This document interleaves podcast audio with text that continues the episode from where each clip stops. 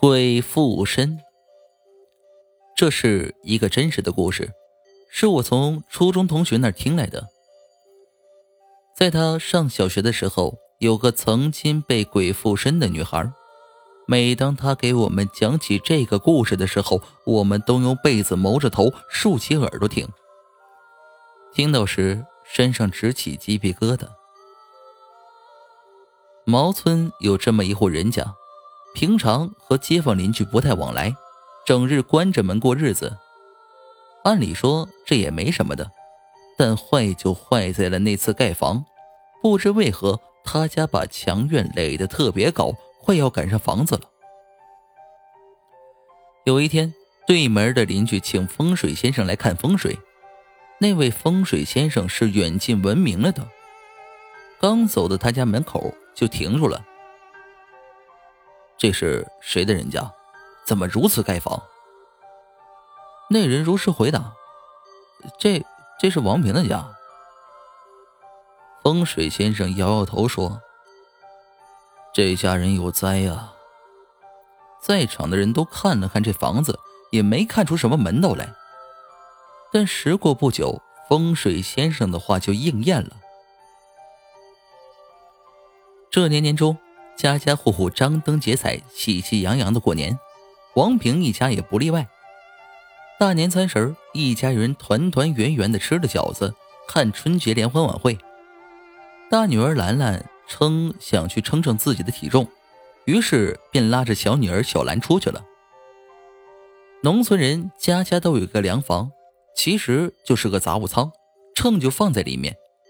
姐妹俩高高兴兴的称完各自的体重，便要离开。可走出门后，小兰却不见姐姐出来。姐姐，你快出来啊！兰兰却说，有一位白发苍苍的老奶奶拉住了她的手，不让她出去。小兰以为姐姐在骗她，所以重新走进凉房。在黑暗中，她真的看到一个白色的怪物缠着姐姐。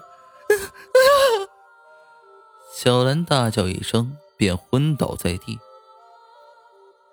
等小兰醒来，已经是第三天的中午了，自己已经在医院躺了三天，而她的姐姐兰兰却还在昏迷当中。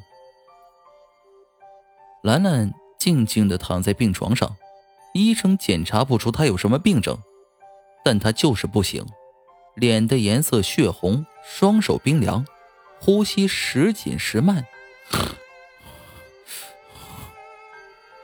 后来经过一段时间的调养，兰兰好多了，但她已经不能恢复到原来的样子，说不定哪一天她就会发作一次，脸色血红，双手煞白冰凉，趴在桌子上一动不动。